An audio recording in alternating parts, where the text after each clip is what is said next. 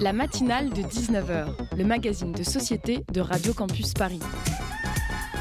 On y parle de sujets sérieux. Il n'y a pas d'édito enflammé sur le communautarisme blanc. De sujets moins sérieux. Ça peut être des bois sculptés à partir de formes naturelles interprétées. De ce qui se passe en Ile-de-France. Je me disais qu'à Paris, on était en avance sur la province. Et de débats pas forcément consensuels. Parlez-nous un peu de cette coupe monstruelle. Tous les jours, du lundi au jeudi, jusqu'à 20h, sur le 93.9.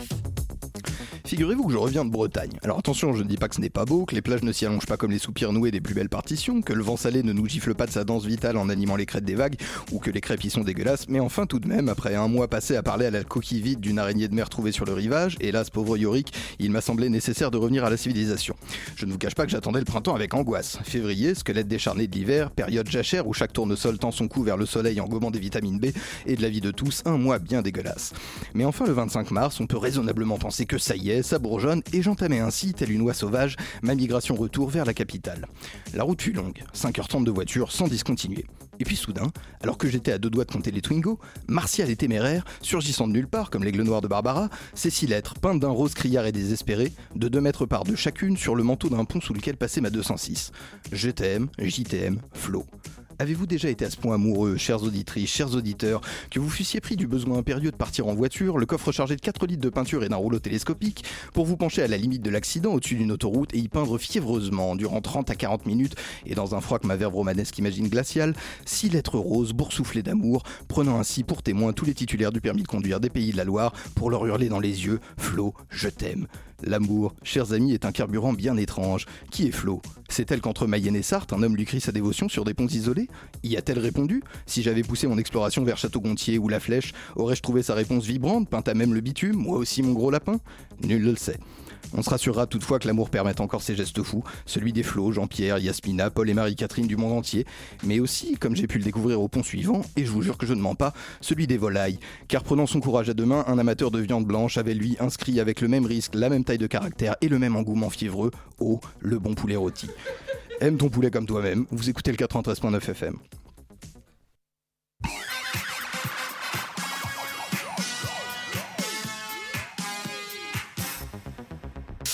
Programme de cette matinale de 19h, la 9e édition du festival Circulation, festival de la jeune photographie européenne qui accueille chaque année au 104 la crème des nouveaux photographes. C'est dans quelques instants sur cette antenne. En deuxième partie d'émission, la compagnie Art Me Up sera au micro pour la pièce Une histoire 2 à lire apostrophe E 3 petits points, co-créée avec des étudiants de 5 universités différentes. Sans oublier bien sûr nos chroniqueurs à l'appel ce soir à 19h25 Simon Marie, en roue libre mais c'est comme ça qu'on le préfère avec une pointe de fleur de sel, Mathilde Bigot à 19h34 qui vous parlera des étranges déconvenus qui peuvent s'abattre sur les journalistes de cette antenne, et Pitoum en clôture d'émission pour sa petite saillie habituelle à mi-chemin entre le flower power et l'anarchisme total. Vous écoutez la matinale de 19h, toute voile dehors sur le 93.9 FM.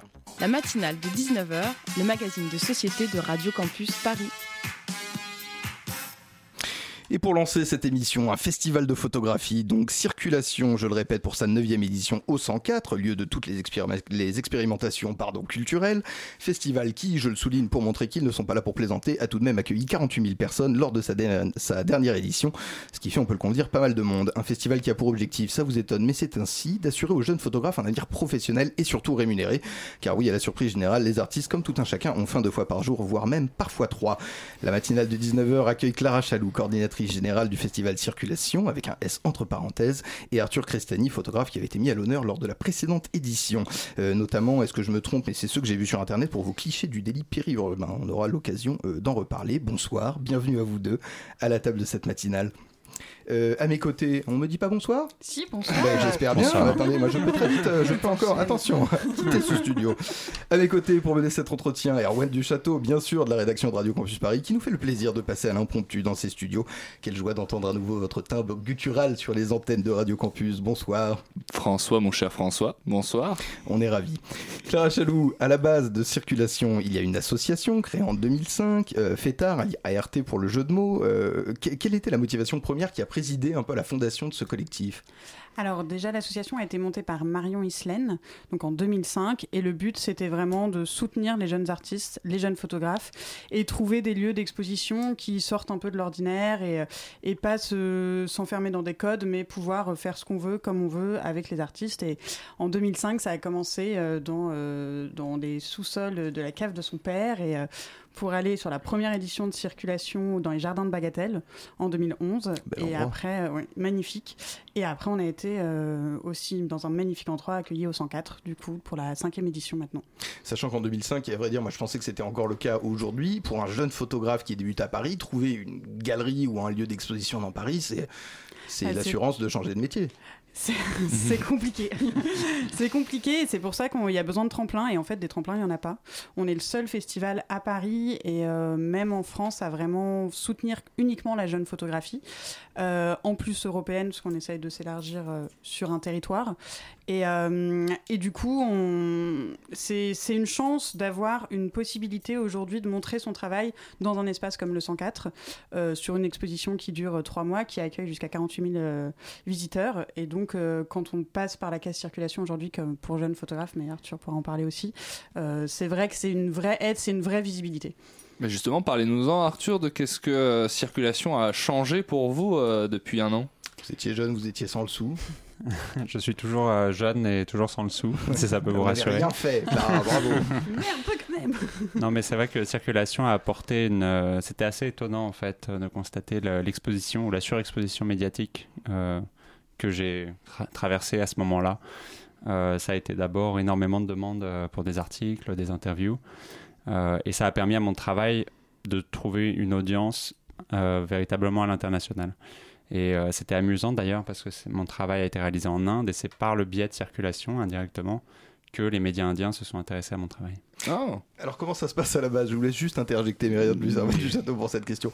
Comment ça se, comment ça se passe à la base? C'est vous-même qui euh, donc euh, faites acte la démarche d'aller proposer votre travail à circulation C'est eux qui vous contactent en disant on aime, très, on aime beaucoup ce que vous faites Comment est-ce que... Euh, Arthur? Je pense qu'on peut, on a tous les deux des choses à dire à ce sujet. Moi, pour ma part, j'ai répondu à l'appel à candidature, qui est un des axes, un des moyens pour circulation d'identifier les photographes qui va exposer. Et euh, du coup, j'ai envoyé un dossier de candidature présentant mon travail avec une biographie, un texte. Et ensuite, euh, le dossier passe par deux étapes euh, de sélection. Clara, j'imagine que l'étape de sélection passe peu ou prou par vous et vos équipes. C'est ça. Alors, il y a une. Donc, nous, cette année, on a reçu plus de 1000 dossiers. donc, ça fait pas mal à regarder. on ne voit pas la radio, mais j'ai un peu incliné la tête. Voilà. ça fait du dossier. donc, nous, on est une association d'une quarantaine de bénévoles. Et donc, pendant environ cinq week-ends, du samedi et dimanche. On regarde tous les 1000 dossiers tous ensemble. On est par groupe et donc on fait une première présélection euh, qu'on va ensuite montrer à un jury de professionnels du monde de la photo qui sélectionne une quinzaine de photographes, en tout cas cette année. On a, et ensuite, il y a une deuxième part de sélection. On a donc aussi dans notre association un comité artistique qui est dédié à des personnes spécialistes de la photo qui font une veille artistique sur toute l'année. Et donc là, qui propose des dossiers euh, que nous on choisit, mais en interne dans l'association, qui passe pas par un jury extérieur. Et donc, de par ces sélections, on fait une, euh, bah, on, présente les, 40 photographes qu'on expose euh, à circulation. Ça arrive que vous receviez des dossiers de séries de photos qui ont été réalisés expressément pour le festival ou on peut vous envoyer du travail qu'on a déjà réalisé auparavant? Alors, faut donc nous, on expose et on cherche des, des artistes émergents. Mhm. Donc il n'y a pas de jeunes artistes dans l'âge. Donc nous, il n'y a aucune limite d'âge. Il faut que ce soit des séries qui étaient très peu ou jamais exposées, en tout cas jamais en France, ou très très peu. Et, euh, et, on les sélectionne en fonction. Après, on ne sait pas spécifier si ça a été fait expressément pour circulation ou non. Euh, mais, euh, mais nous, en tout cas, on vérifie si les séries n'ont pas été trop exposées, trop montrées, si l'artiste n'a pas reçu trop de prix, parce qu'il ne faut pas qu'il soit mmh, trop connu. Parce on a un certain quartier Bresson là qui est problématique. Erwan. Vous dites qu'il n'y a pas de limite d'âge, et d'ailleurs, cette année, il y aura également une exposition des enfants, le Little, circulation, pour les 5-12 ans. C'est ça, on peut commencer à partir de 5 ans. Alors, c'est pas c'est pas les enfants qui font la photographie, euh, mais on pourrait, on pourrait le tenter. Oui, mais après on euh, casse le matériel et ça commence à coûter cher. Euh, on fait des ateliers pour les enfants, mais, mais pas, mais on les expose pas.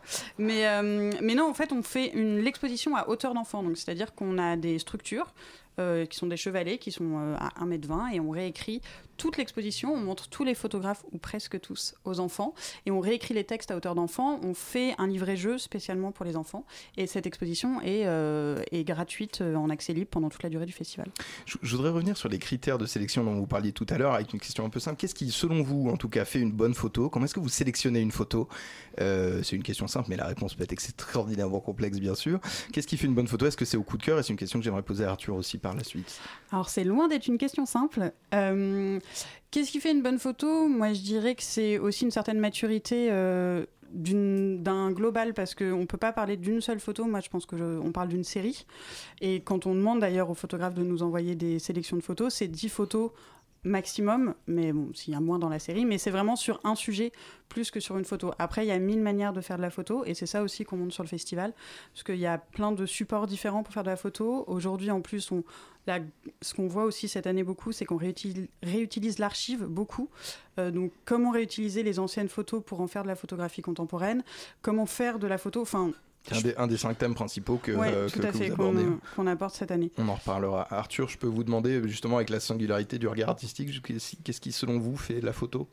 Moi, je pense que euh, le plus important, en fait, c'est l'adéquation entre, justement, ce regard et qui, qui, témoigne d'un certain rapport au monde, d'une capacité à s'engager avec le monde, et le propos, qui est un propos. En, l'occurrence, moi, je suis un photographe documentaire, donc je travaille sur le réel, sur le monde qui m'entoure, et en particulier sur la ville. Euh, et du coup, euh, mon rapport au réel est sous-tendu par une certaine conception, une compréhension du monde, et c'est ce que j'essaie de faire ressortir dans mon travail. Je me posais également la question de ce qui était possible de faire dans le cadre du festival euh, sur euh, la photo une fois qu'elle a été prise, parce que euh, je pense à diverses séries que j'ai pu voir, celle de Douglas Mandry, qui montre des paysages qui sont recolorés par la suite, alors que votre travail, par exemple, Arthur, était un travail également sur l'environnement et la couleur, mais qui était une installation. Il n'y avait pas de, retouche derrière. Quelle est la limite de ce qui est faisable sur une image pour pouvoir la présenter Moi, je ou peut-être n'y en a-t-il pas Il n'y a pas de limite. Pour moi, il n'y a pas de limite. C'est ça aussi aujourd'hui qui fait que. Enfin, aujourd'hui et depuis plusieurs années, hein, qui fait la photographie contemporaine. C'est justement jusqu'où on peut aller avec le médium photographique. Qu'est-ce qui fait? Parce qu'il y a l'argentique, il y a le numérique, il y a la retouche photo. Euh, je pense qu'aujourd'hui, c'est jusqu'où peut aller le, photographe et comment il peut jouer avec toute la palette euh, de, supports qu'il y a. Donc nous, on expose autant du collage euh, qui fait des œuvres uniques que des œuvres de reproduction euh, diverses, imprimées sur du papier, contre-collées. C'est vraiment assez multiple et c'est ça qui est super ce qui fait la diversité du festival. Vous accordez beaucoup de, de valeur, je l'ai lu dans votre dossier de presse, au collectif euh, et à la notion d'un collectif qui soit un petit peu en opposition justement à une société qui est assez fermée, assez, assez individualiste. Qu'est-ce que, qu'est-ce que ça apporte dans l'organisation d'un festival? Qu'est-ce que ça apporte aussi euh, dans la, la, matière de, de, ce que vous traitez dans les photos, cette idée de, de brasser, d'être ensemble euh, plutôt que d'être seul et peut-être dans une démarche un peu passée de, du photographe-reporter, seul comme un chien? Dites-moi. Alors, il y a collectif euh, dans la, enfin, par rapport aux photographes et collectif, nous, dans notre manière de travailler dans l'association. Bon, déjà, on trouve que c'est plus sympa d'être à plusieurs. on aime bien, on aime bien rigoler. En plus, on aime bien travailler ensemble, on aime bien échanger les idées. Nous, on aime dans la, on est toujours dans une confrontation d'échanges, euh, et ce qui fait naître des, justement des, diversités. C'est ça qui est intéressant et c'est ça qu'on veut montrer. Euh, donc, donc nous, on croit vraiment au collectif, on croit au travail horizontal et, euh, et à. Ce rejet de la compétition aussi, je, lis. on, est, on, essaye. On essaye de, de, rejeter certains codes pour en créer les nôtres. Après, on fait beaucoup de tests. On ne sait pas si c'est les bons, mais en tout cas, on aime essayer. Et, euh, et je pense que c'est aussi ça qui fait le dynamisme de, de notre exposition. Je tiens aussi à signaler que j'avais lu limite néolibérale ou bureaucratique dans ce. Mais enfin, on ne direction artistique euh, dont je parlerai. Euh, direction artistique trotskiste, naturellement. euh, Clara Chelou, Arthur Cressadi, vous restez avec nous naturellement pour la deuxième partie de cet entretien à suivre. Euh, tout de suite, on va s'écouter Nilu Yana In Your Head sur Radio Campus Paris.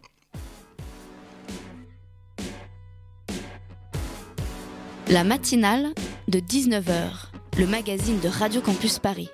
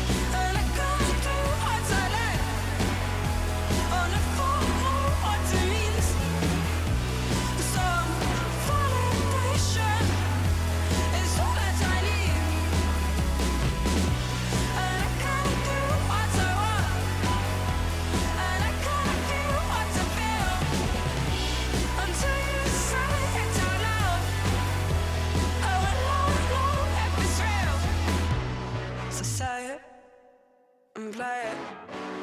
I'm praying you waste my time. This picture gets boring. I give up. Oh, darling, and I'm the bottom box where I'm telling the truth, but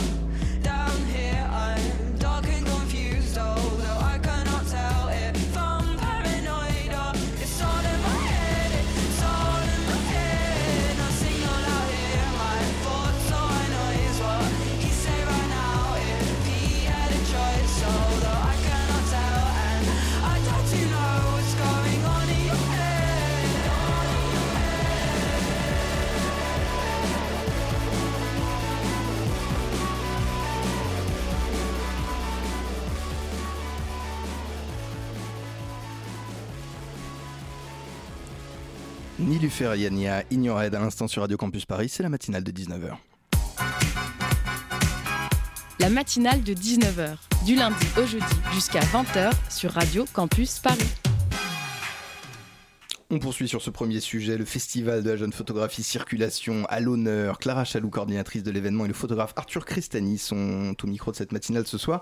J'entends dire, pendant la pause musicale, euh, que le festival connaît un changement pour la première fois de direction artistique. Vous avez longtemps fonctionné avec la même personne. Cette année, c'est un collectif, un groupe de personnes, The Red Eye. Tout à fait. Alors, Qui prend les pendant, manettes ouais, pendant, bah, à la création du festival et à la direction artistique, ça a toujours été Marion Islaine, euh, qui aujourd'hui est au ministère de la Culture. Ah, pardon. Ouais, Un attention. beau tremplin. Arthur Cristani vous finira à l'intérieur. Ouais. Euh, et donc, du coup, on a invité le collectif The Red Eye, qui est composé de François Cheval et Audrey Auro. Alors, qui sont The Red Eye? Euh, The Red Eye, c'est euh, donc Audrey et François qui ont travaillé. Alors, ils sont, ils ont été pendant des années au musée Nicéphore-Niepce à Chalon-sur-Saône, euh, musée très connu et très réputé de la photographie. Et depuis euh, deux ans, si je ne dis pas de bêtises, ils ont monté leur collectif pour faire des créations de photographies, de projets photographiques euh, à l'international. Ils font beaucoup de projets en Chine, euh, en France, euh, un peu partout, en Espagne aussi beaucoup. Et, et donc, on était très intéressés de travailler avec eux. Ils ont répondu à un appel à candidature, on les a sélectionnés et aujourd'hui, ils font partie de, ils font la direction artistique, donc ils ont fait partie de toute la sélection des artistes de cette année. J'allais vous Et poser la question, qu'est-ce qui va faire la marque de leur, de leur présidence euh Euh, c'est une marque. Déjà, on a, c'est une, marque dans un choix de, des photographes. Ils ont été présents sur toute la sélection. Et c'est un choix aussi dans la scénographie. Il y a beaucoup de nouveautés aussi cette année. C'est la première année où on sectorise, entre guillemets, les artistes dans des sections. Donc, on a vraiment écrit et fait des thématiques, ce qui est ça une, toute, une grande nouveauté. Et on va changer tout. Il y a toute une partie de l'exposition qui est en extérieur au 104 qui est gratuite. Et on change les structures cette année pour. euh, c'est tout nouveau, tout frais, tout beau. Et, euh, et là-dessus, euh, The Red Eye a été très porteur et, euh, et initiateur de ces projets-là. vous proposez cette année un focus sur euh, la Roumanie avec euh, des artistes invités et toute une série notamment qui montre la Roumanie post-industrielle. Quelle recherche d'équilibre avez-vous entre parce que ce- cette série dit quelque chose aussi de de, de notre société euh, européenne et de ce que le capitalisme a fait à ces pays de l'Est. D'ailleurs, beaucoup d'artistes, on retrouve beaucoup d'artistes d'Europe de l'Est. Quel est l'équilibre euh, que vous recherchez entre euh, la portée politique et la portée esthétique de l'image dans la sélection globale qui est faite dans l'ensemble? Et ben, on essaye de trouver un, un équilibre qui, qui est assez homogène. Et c'est pas facile. Aujourd'hui, il y a beaucoup de projets politiques. Euh, qui, sont, qui nous sont présentés. Par exemple, bon, le Focus Roumanie, c'était vraiment une volonté et, euh, et ça s'inscrit dans la saison culturelle France-Roumanie de 2019. Donc nous, on a été à Bucarest, on a vraiment voulu faire un- une lumière sur un pays d'Europe de l'Est qui n'est pas forcément mis en avant. Nous, Puis toutes les séries sur la Roumanie n'ont pas forcément la même euh, portée. euh, ah non, pas, pas du tout. Ouais. On a justement, on a une série plus politique, on a une série très plastique, on a une série plus sur l'archive. Donc euh, c'est aussi questionner la manière de faire de la photographie et surtout l'état de la photographie dans d'autres pays. euh. et du coup, on va faire aussi une conférence euh, sur la photographie roumaine pendant le festival pour aussi questionner qu'est-ce qui se passe dans les autres pays parce qu'on est quand même un festival qui parle de territoire et d'Europe. Et, c'est important pour nous de, de- de- de changer aussi la manière de faire. Et c'est pour ça que cette année, on a fait pour la première fois ce focus sur un pays. Arthur, vous, quelle a été votre approche de votre euh, c'est- dans, dans la série que vous avez présentée l'an dernier, justement à ce niveau-là, parce que esthétiquement elle est très intéressante et elle dit aussi quelque chose du rêve indien que l'on vend euh, euh, à tour de bras. Comment avez-vous, euh, comment vous êtes-vous positionné par rapport à, à ces deux aspects? Série intitulée Daily Mental Space. Non, ça c'était un autre travail. Qui n'est pas fait un beau travail d'archéologie. Je vais rentrer Non, chez moi. Le nom de la soirée. série c'était Bad City Dreams. Euh, en fait, cette série était un peu la culmination de plusieurs années euh, d'aventure euh, à disons. Une ville où j'ai passé beaucoup de temps, notamment dans le cadre de mes études. J'ai pu y faire un échange universitaire.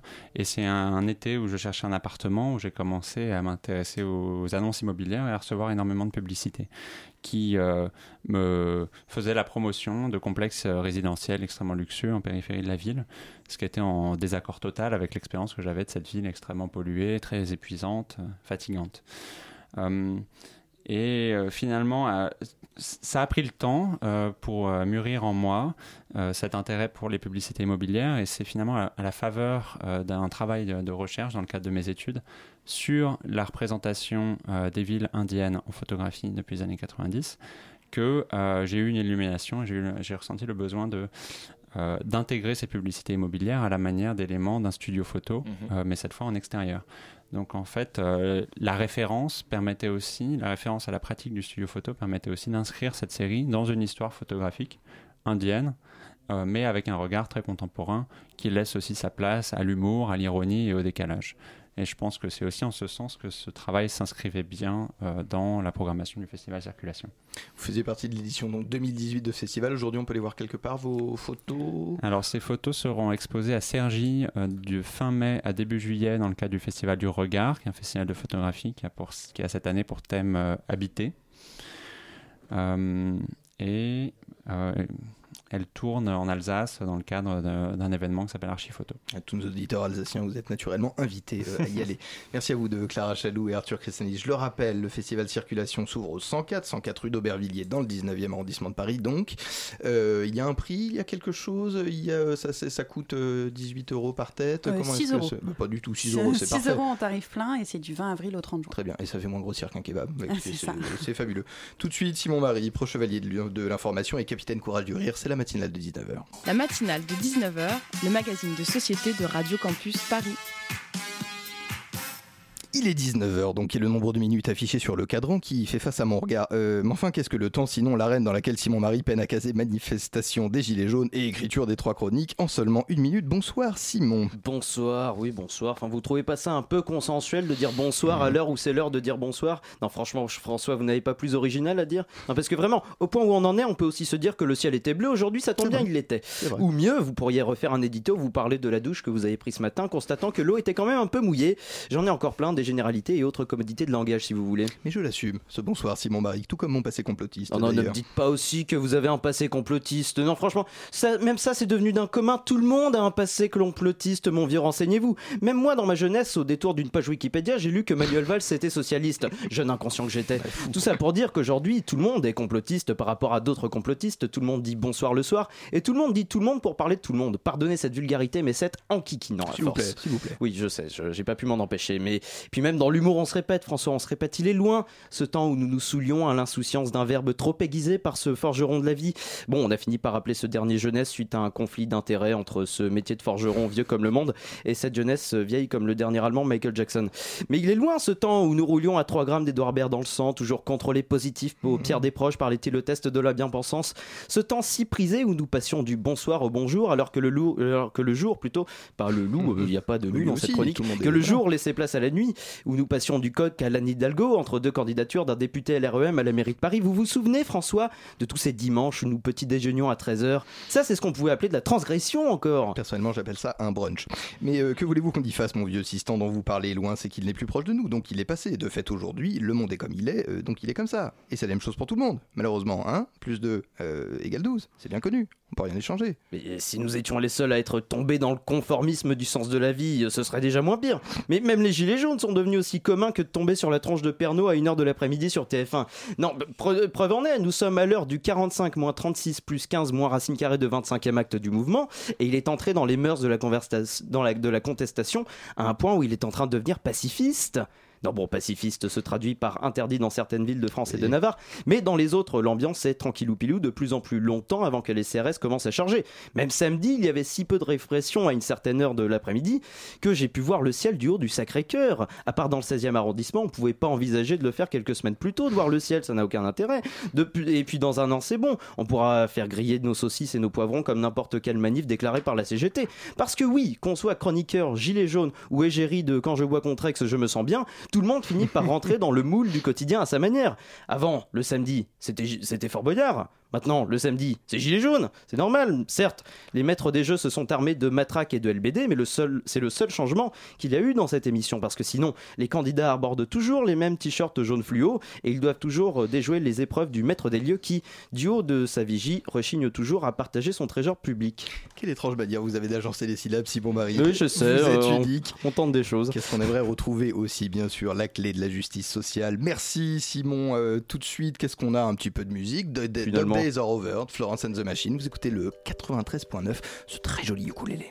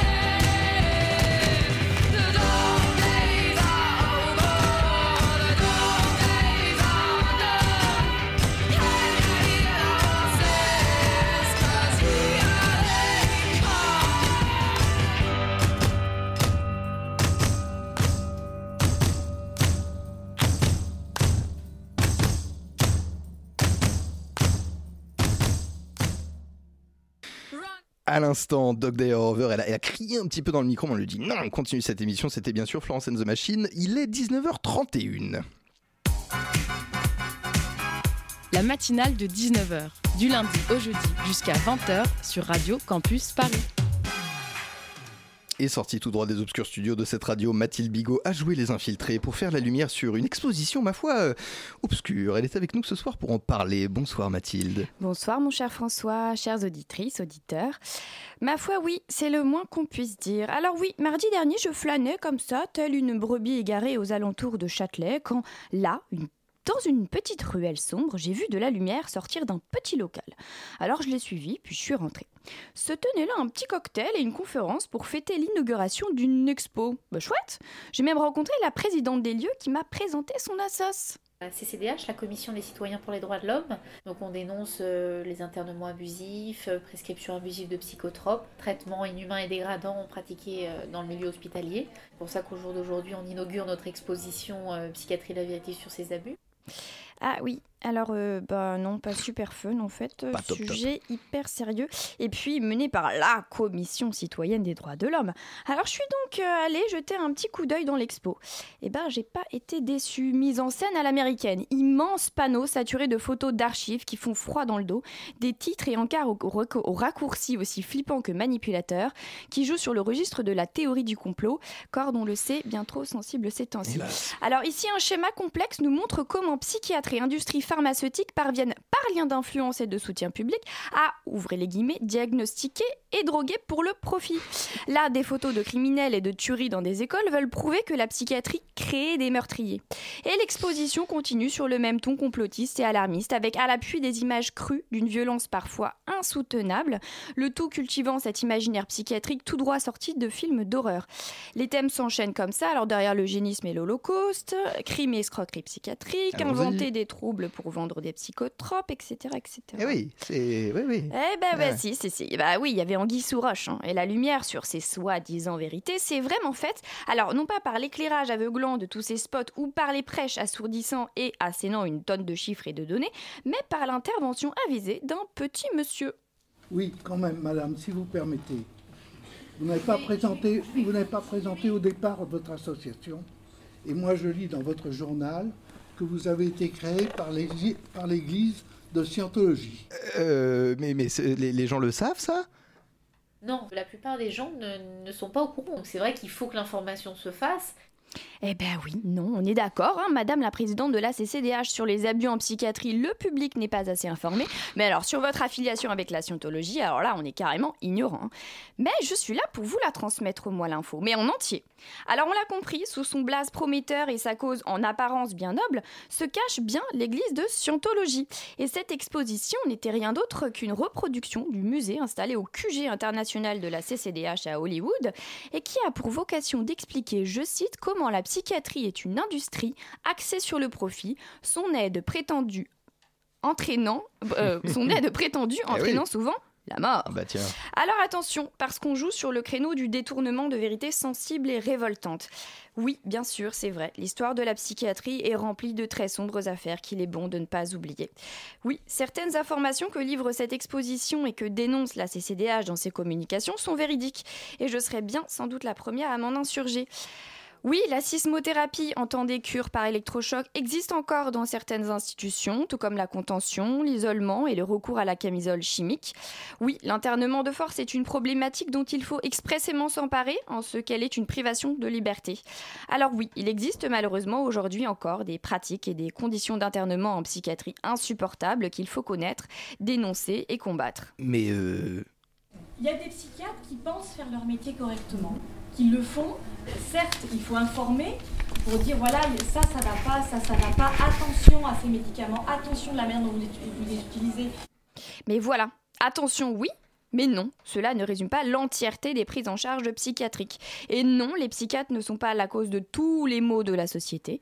Ils ne sont pas responsables des attentats terroristes, par exemple. Non, il ne s'agit pas d'un gang de meurtriers qui perpétue partout dans le monde des crimes organisés. Ils ne sont pas à l'origine de tous les crashs de Boeing, des délires nazis, de... Oh, la liste d'accusations que dresse la CCDH est encore longue. Le problème du discours de cette organisation réside bien dans sa mise en forme, sa radicalité, ses biais, ses raccourcis, ses extrapolations et l'orientation des données. Elle ne lésine d'ailleurs pas sur les chiffres, photos, documents et citations pour renforcer l'aspect véridique et documentaire, stratégie de communication et de manipulation mentale bien connue et maîtrisée dans le monde souterrain des organisations sectaires. Et nous y voilà, ce qu'il y a de plus éminemment dangereux derrière tout cela, c'est l'idéologie doctrinale qui l'anime et les objectifs qu'elle se donne. Recruter des brebis égarées, entre autres. Euh, que disent donc les autorités publiques de tout ça?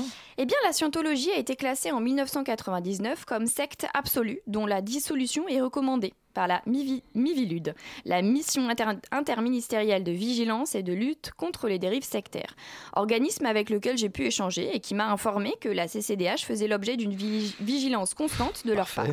Elle m'a exposé les critères de dangerosité de cette organisation. Les voici, les voilà. Alors nous avons la déstabilisation mentale, les exigences financières exorbitantes, les ruptures avec l'environnement d'origine, le détournement des, dispositions, des dispositifs et les fraudes économiques, l'opacité de la gestion et des circuits financiers, l'existence de procédures judiciaires et de contentieux administratifs ou commerciaux. Et le harcèlement Voilà, de quelques voilà. psychiatres, apparemment. Voilà, voilà. voilà. Et puis, pour euh, mémoire, hein, la Mivilude a tenu à me rappeler quelques condamnations récentes d'organisations et de euh, dirigeants rattachés à l'église de Scientologie. Alors, comme ça, pêle-mêle, hein, pour des motifs tels que homicide involontaire et escroquerie en bande organisée, responsabilité dans le suicide d'un adepte, fichage illicite d'anciens membres, exercice illégal de la, de la pharmacie, etc. Oui, pas très, pas très pieux tout ça. hein. Hmm, bref, en tout cas, si je rejoins la revendication d'un consentement éclairé total du patient pris en charge en psychiatrie, j'exige le même éclairage absolu du public sur la nature et les objectifs des combats que mène la CCDH sur un sujet aussi grave et important que la santé mentale et son traitement en France. Leur prosélytisme insidieux échappe à la majorité du temps au public. Il nous est même passé inaperçu à nous, c'est pour vous dire. Et oui, ce sera sous forme d'un vrai mea culpa que Radio Campus Paris voudrait ce soir s'excuser. Il s'avère que nous avons reçu à cette même antenne deux représentantes de cette soi-disant commission des droits de l'homme. Alors évidemment, on ignorait tout à ce moment-là hein, du caractère sectaire de l'organisation. Mille excuses donc à nos auditrices et auditeurs. Enfin, une fois bien avertis, auditeurs, auditrices, telle est, telle est ta liberté consentie de rejoindre Tom Cruise et ses confrères scientologues sur le chemin vers une compréhension totale de sa vraie nature spirituelle et des rapports qu'il entretient avec lui-même et l'univers entier et dans un monde dans lequel l'homosexualité est une perversion, l'aspirine une drogue et les psychiatres le diable incarné. Bonsoir, bonsoir. Merci à vous, Mathilde Bigot. La semaine prochaine, nous reviendrons bien sûr sur votre passé de gourou au sein de l'ordre du Temple solaire. Radio Campus Paris se joint naturellement à notre chroniqueuse euh, pour vous présenter nos excuses les plus vibrantes. Sachez que nous avons d'ailleurs viré tout le deuxième étage de cette radio euh, pour faire bonne figure. Vous écoutez la matinale de 19h. La matinale de 19h sur Radio Campus Paris. Et voici que se profile dans l'ombre de cette petite soirée euh, notre deuxième sujet de l'émission, la compagnie Art Me Up, qui est au micro de cette matinale à l'occasion du spectacle Une histoire 2 à lire D apostrophe E, trois petits points, je le précise parce qu'on est à la radio et que vous lisez peu. C'est le 12 mars à 19h aux arènes de Nanterre, Océane Urel, chargé de production, et Luc Desel, metteur en scène. Est-ce que ça se dit Desel ou Desel ou pas du tout? Alors c'est deux ailes. C'est Bernard Campan, Desel. Ouais. Et euh, c'est pas les bonnes dates. Ah ouais, d'accord, alors très bien. Écoutez, je m'auto-limoge. Euh, pas la ville, le- la démission. Donnez-moi une date qui soit plus conforme à vos souhaits. C'est le jeudi 4 avril. Non, mais naturellement. Mm. Je, je le note. Jeudi 4 avril, c'est bien aux arènes de Nanterre? Pas du Euh, non. Ça, c'est- Ça c'est très bizarre. Non, non, on m'a fait écouter, moi je prends mes petites notes. Jeudi 4 avril. Alors vous avez un lieu euh, qui vous plaît? C'est à la Sorbonne Nouvelle. C'est bien aussi. Pourquoi pas Vous êtes quand même metteur en scène, Luc Dezel. C'est pas, Oui, on n'est oui, pas sur un. Oui, très bien. Eh ben, je suis ravi de vous Alors, il y accueillir a aussi vous d'autres soyez. dates, hein. Oui, oui. Vous avez d'autres dates, c'est à partir C'est euh, voilà. du 4 Il y a avril. le 8 avril à Paris 8 à Saint-Denis et le 11 avril à Villetaneuse, Paris 13. D'accord, gardez dans un coin de la tête parce que je, personnellement je risque de redire le, le, le, le quoi j'avais dit quoi le 12 mars. Ne tenez pas compte de moi. Tiffaine le 12 Albessard. Tiffaine Albessard est toujours là, bien sûr, euh, pour la deuxième partie de cette émission. Elle nous a rejoint. Je souhaite à tous les nouveaux arrivants un chaleureux bienvenue euh, au sein de ce studio. La particularité de ce projet. Et là, je, je commence à me dire, est-ce que mes questions sont bonnes Est-ce que ce serait pas l'implication euh, des étudiants d'universités différentes? Vous hochez la tête. Je suis sur la bonne voie. Je vous laisse le micro, Samuel. Comment est-ce qu'elle se, comment est-ce qu'elle s'articule cette implication? Euh, donc en fait, on fait des appels à participation dans chaque université parisienne. Et euh, donc les étudiants rejoignent le projet, qu'ils soient néophytes, amateurs, qui ont aucune pratique euh, théâtrale ou artistique. Et ensuite, c'est Luc Dezel euh, qui... euh, qui anime des ateliers. Voilà. Euh, L'idée, c'est de partir de, de bah, de leur parcours, de leur cursus, de leurs envies et euh, de questionner. bah, là, pour euh, le coup, cette année, c'était l'engagement. Et, euh, et donc, on est parti sur des séances où on a discuté un peu de ce que pouvait être l'engagement pour eux, euh, quelles étaient éventuellement les causes qu'ils aimeraient défendre. Et, euh, et là, on a créé deux scènes qui tournent autour de des causes qu'ils ont souhaité défendre. Voilà. Pardon, qui avait choisi ce thème de, de, de- de- d'engagement à la base? Alors, l'engagement est Alors, tout début, on a fait des séances l'année dernière, en 2018, janvier-février, euh, sur le pouvoir et la peur. Voilà, c'était le, le point de départ. Euh, de là, on a énormément de textes. Et en fait, le fil rouge de ces textes-là, après une séance où on, s'est tous réunis, on s'est questionné un peu. Bon, voilà, avec tous ces textes-là, on avait 46 textes. Qu'est-ce qu'on fait avec tous ces petits textes? Euh, On s'est rendu compte qu'il y avait un, fil rouge là-dessus qui était euh, l'engagement ou la question par rapport, voilà, comment on peut agir ou des choses comme ça. Nous, on l'a traduit en engagement, mais ça peut être aussi ben, comment on agit face à une information qui nous bouleverse ou des choses comme ça. Voilà. Et donc, ce sont les participants qui, au final, par leur écrit, ont orienté le projet. Et c'est des textes que, que vous avez amenés vous-même, que vous avez choisis pour le projet, ou est-ce que les étudiants sont parés de- du sujet pour pouvoir amener leurs propres textes Ah, ils ont écrit. Ils ont écrit Voilà, l'année dernière, Ils ont on été avait- auteurs de ces textes-là Voilà, c'est ouais. ça. Mm. C'est un projet qui, qui- qui a commencé quand, au final? Alors ça, l'origine, l'origine, c'est euh, c'est il y a trois ans. C'est euh, en fait mon questionnement euh, au sein de mon cursus, au sein de mon master, sur les projets participatifs. Et euh, j'ai voulu après euh, l'intégrer au sein de la compagnie pour aller euh, vraiment explorer le plus loin possible le participatif dans toutes les étapes du- de la création. Donc il y a des étapes qui marchent bien. Il y en a d'autres, c'est plus compliqué. Qu'est-ce qui coince? Euh, ben, L'écriture, vraiment l'écriture participative, c'est ce qu'on a essayé de faire au mois de septembre, ben, fin août, euh, début septembre, avec les anciens, ceux de l'année dernière. Et euh, ouais, c'était très compliqué de voilà les questions de est-ce que ce texte-là il va nourrir euh, le personnage de Gloria ou le personnage de Pierre ou le cœur? Est-ce que euh, est-ce qu'on le met avant après? Voilà ce genre de questions c'est- voilà Alors il va falloir peut-être nous le pitcher un petit peu ce, Oula, euh, ce, ce spectacle, mais je vais demander à Océane justement, parce que je trouve qu'elle ne parlait pas. Et puis je vous sens un peu gêné, Luc. Je me dis que tant qu'à faire, autant ennuyer quelqu'un d'autre. Euh, Océane, en quelques mots, euh, bien sûr, comment est-ce que comment est-ce qu'on le raconte, ce histoire de? Comment est-ce qu'on le raconte? De quoi ça parle? Euh, alors, c'est deux... c'est deux personnages, Gloria et Pierre, euh, qui ont un passé traumatique et qui vont euh, essayer de s'en sortir, entre guillemets, euh, grâce au cœur, du coup, au cœur, euh, pas un cœur chanté, mais un cœur parlé et dansé, donc un vrai cœur de théâtre, et donc du coup incarné par nos étudiants. Et en fait, les étudiants vont venir supporter, appuyer les. Comment je peux dire la, la parole, en fait, la libération de la parole de, de nos deux personnages, pour euh, qu'ils réussissent enfin à eux-mêmes s'engager. Alors, vous parlez d'un chœur chanté, on parle de- on parle d'une performance, on parle de quoi dans la forme? Alors, c'est surtout pas chanté, parce que souvent, quand on De dit chœur. euh, Certainement voilà. pas chanter. Et danser. Donc, il faut, c'est pas, on va pas faire une chorale, hein. C'est pas une chorale. J'espère que les auditeurs Alors- sont bien avertis. pas de chorale chez nous. Non. On enlève la chorale. Qu'est-ce que c'est d'autre alors, si c'est pas une chorale? Alors, c'est un, donc un chœur, c'est vraiment un groupe, un collectif. C'est euh, comme le, le théâtre antique, Mhm. euh, qui, se, voilà, qui, qui ne forment qu'un sur scène et qui vont vraiment venir appuyer les deux personnages euh, principaux de, de la pièce. Vous restez avec nous dans quelques instants. On revient après une petite page musicale. Comme ça, vous écoutez quoi Le 93.9 FM, bien sûr. Quoi d'autre?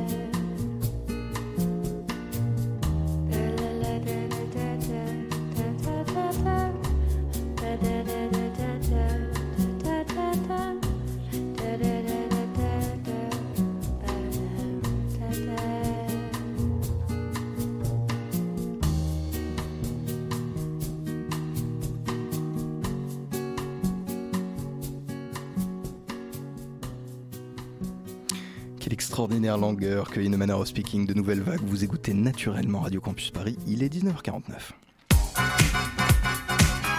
La matinale de 19h, du lundi au jeudi jusqu'à 20h sur Radio Campus Paris. On passe d'une petite guitare douce à un jingle terriblement fort dans, les oreilles. J'ai euh, personnellement perdu un.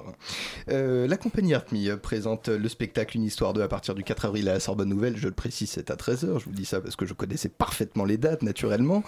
Euh, Océane et Luc Desel, je vous laisse entre les mains capables de Tiffany Albessard. Mais tout à fait. Luc Desel, vous parliez à l'instant du fait que euh, parfois le projet est compliqué, qu'il y a des étapes de travail qui peuvent être délicates. J'ai vu votre CV, contrairement à François qui n'a pas regardé les dates. Je ne suis pas payé pour ça. Soyons sérieux. C'est vrai. Euh, J'ai vu, euh, vous avez quand même une expérience du- d'un théâtre qui est au final très, très académique. Vous avez des expériences dans, dans le haut des théâtres nationaux, notamment à l'Odéon avec, euh, avec Olivier Pi. Qu'est-ce qui, qu'est-ce qui te donne envie de, de travailler avec des amateurs, Euh, voire la- des débutants Là, en fait, l'idée, c'était. En fait, il y a eu une période où euh, je me suis rendu compte que sur les plateaux, c'est un petit peu moins vrai aujourd'hui, mais euh, il y a encore 3-4 ans, euh, les plateaux étaient très. très, comment dire, personnes très cultivées, ayant un parcours théâtral dès sa plus jeune enfance et souvent très blanc.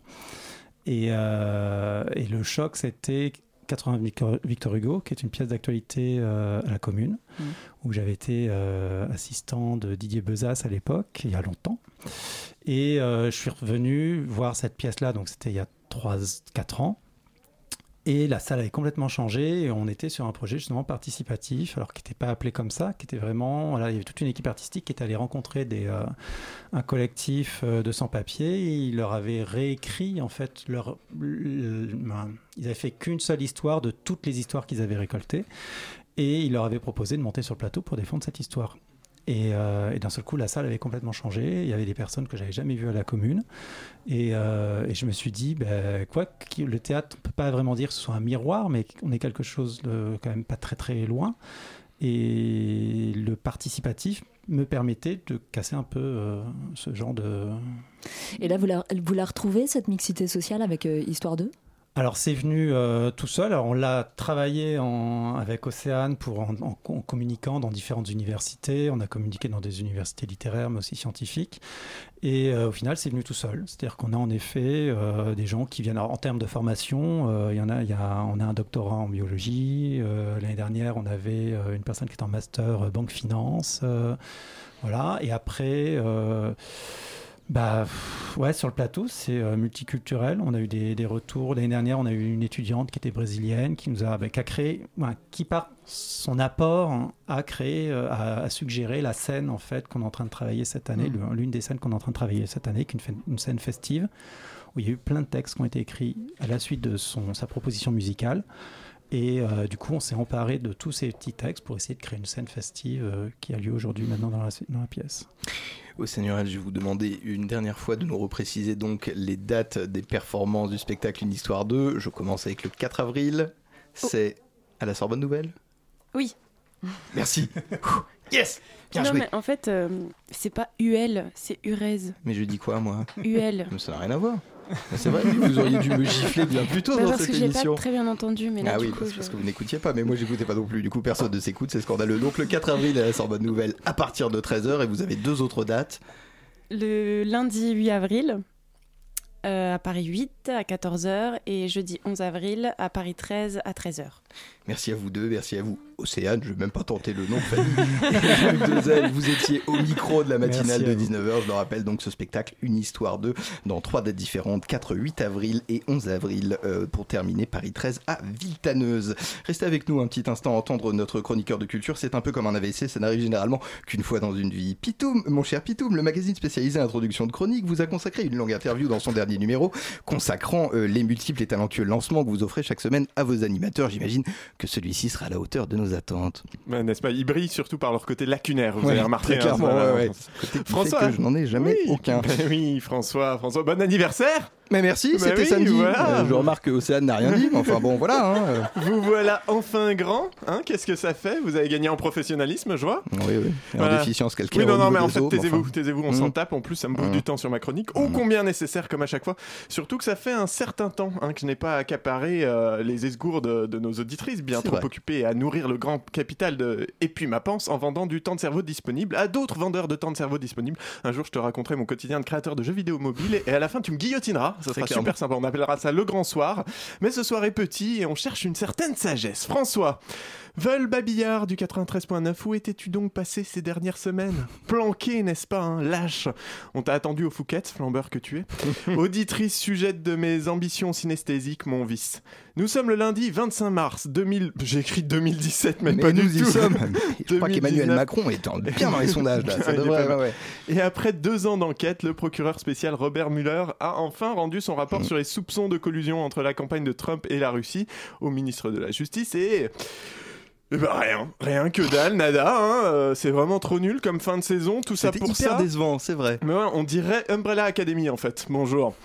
Mais pourquoi s'attarder sur l'agonie démocratique outre-Atlantique alors que la nôtre est subclaquante juste en dessous de notre fenêtre hein?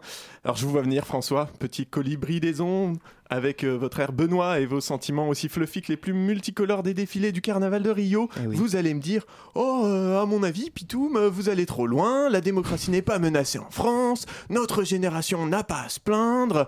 Bien sûr, tout ne va par- pas parfaitement bien, il faut se battre, mais ne noircissons pas le tableau en se lançant dans des affirmations aussi dramatiques sur la, sur la place publique. C'est le dans- printemps. Bah oui, dans un élan très glucksmanien.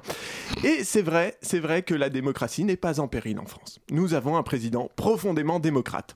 La preuve, n'a-t-il pas, notre bon roi Emmanuel, invité 65 intellectuels à venir débattre avec lui la semaine dernière? Emmanuel, qui a, il faut bien le dire, comme pour le reste, une définition assez libérale du débat, hein, parce qu'en gros, c'était chaque personne présente pouvait dire un truc, et lui pouvait répondre que c'était de la merde, puis passer au suivant. hein. Et euh, bah, c'était aussi se garder la conclusion finale. Ça laisse quand même présager le meilleur pour les conclusions du grand débat. Passons. Dans l'idéal démocratique dans lequel nous vivons, donc, il y a des gens qui prennent la peine d'exprimer leur mécontentement en allant manifester toutes les semaines un peu partout en France, tous les samedis, et ça dure depuis plus de 4 mois maintenant. Et on pourrait croire qu'un grand démocrate comme Emmanuel Macron, qui applaudit des deux fesses le peuple algérien qui se lève contre son tyran, ou les Vénézuéliens qui s'insurgent contre le leur, serait ravi d'avoir dans son pays l'expression saine et légitime d'une opposition vivace, de la ressurgescence d'un sentiment politique sincère chez ses concitoyens. Et bah comme pour Robert Muller, hein, que dalle Rien Macron, s'en sort pas. Macron, il adore les peuples politisés, mais pas chez lui, merci, hein, ça tâche la moquette et ça fait du bruit. C'est le même genre de mec qui se dit vachement ouvert, progressiste, antisexiste, antiraciste, anti-homophobe et j'en passe, mais qui le jour où tu essaies de glisser un doigt dans son cul pour lui ouvrir de nouveaux horizons, fait un bond de 6 mètres en gueulant qu'il est pas pédé. Ami de la poésie, bonsoir. Ce week-end, donc, ce week-end à Nice, dans le cadre d'une des manifestations, Geneviève Leguet, porte-parole locale d'attaque et Gilets jaunes, est tombée lors d'une charge policière. Elle est aujourd'hui hospitalisée dans un état grave. Et pour la première fois depuis le début du mouvement, Macron a souhaité à une des victimes civiles un prompt rétablissement. Il n'a pas eu un mot pour les éborgnés, les amputés, les blessés, mais là, il souhaite un prompt rétablissement. C'est quasiment un miracle, ça, non? Non, mais François, non. pas d'avis. Comment Non, pas d'avis. Ouais, j'étais en train de regarder par la fenêtre, Oui, moi. bah oui, mais non. Non, non, effectivement, même ça, il n'arrive pas à le faire correctement. C'est marrant quand même, parce que prompt rétablissement, c'est quand même vachement court. Pas compliqué. Il a donc dit Je lui souhaite un prompt rétablissement et peut-être une forme de sagesse. Il a dit en ajoutant Quand on est fragile, qu'on peut se faire bousculer, on ne se rend pas dans des lieux qui sont définis comme interdits et on ne se met pas dans des situations comme celle-ci. Une forme de sagesse. Donc se battre pour ce que l'on croit juste, c'est pas être sage. Manu, ça ressemble à quoi une démocratie où c'est plus sage de fermer sa gueule? Vas-y, tu m'en dessines une qu'on rigole un peu? Ah, excuse-moi, t'as filé le stylo à Castaner. Ouais, bah merci bien, ça nous fait plaisir. Au passage, tu lui diras de revoir le fronton de nos mairies, hein. Fraternité, tu peux rêver, égalité, même pas en vrai, liberté, de la fermer. Êtes fabuleux, Pitou. Merci à vous. Vous êtes, oserais-je dire, le Léo Miel des tuberculeux de cette antenne. Hélas, 12 fois hélas, cette émission touche à sa fin. Un moment, ma foi, idéal pour remercier les valeureux soutiers qui, chaque semaine, la maintiennent à flot, en commençant par mes invités, Océane Urez et Luc Dezel, euh, Bettina Lioret, rédactrice en chef de la rédaction, Erwan Duchâteau et Tiffany Albessard à la co-interview ce soir, sans oublier mes trois chroniqueurs, Simon Marie, Mathilde Bigot et Pitoum, que vous venez d'entendre, et bien sûr, l'homme aux manettes de nos errances, PH, que j'embrasse fiévreusement sur le front. Tout de suite sur Radio Campus Paris, pièce détachée euh, qui, euh, chaque semaine, détruit la réputation d'artistes prometteurs et s'assure qu'ils ne remettent jamais les pieds sur les planches. Je me trompe. Pardon, Antoine, bonsoir. Eh bah, Qu'a-t-on au menu? Eh bah, on va détruire, ou euh, on va essayer, mais je pense pas qu'on va y arriver. Édouard Louis qui va nous parler de Qui a tué mon père, euh, qui se joue au théâtre de la colline. C'est Des, formidable. des heures de joie. J'en gargouille d'avance, telle une sculpture en pierre du haut d'une cathédrale. Ne bougez pas, la soirée continue sur le 93.9 FM. Adios compañeros, c'était la matinale.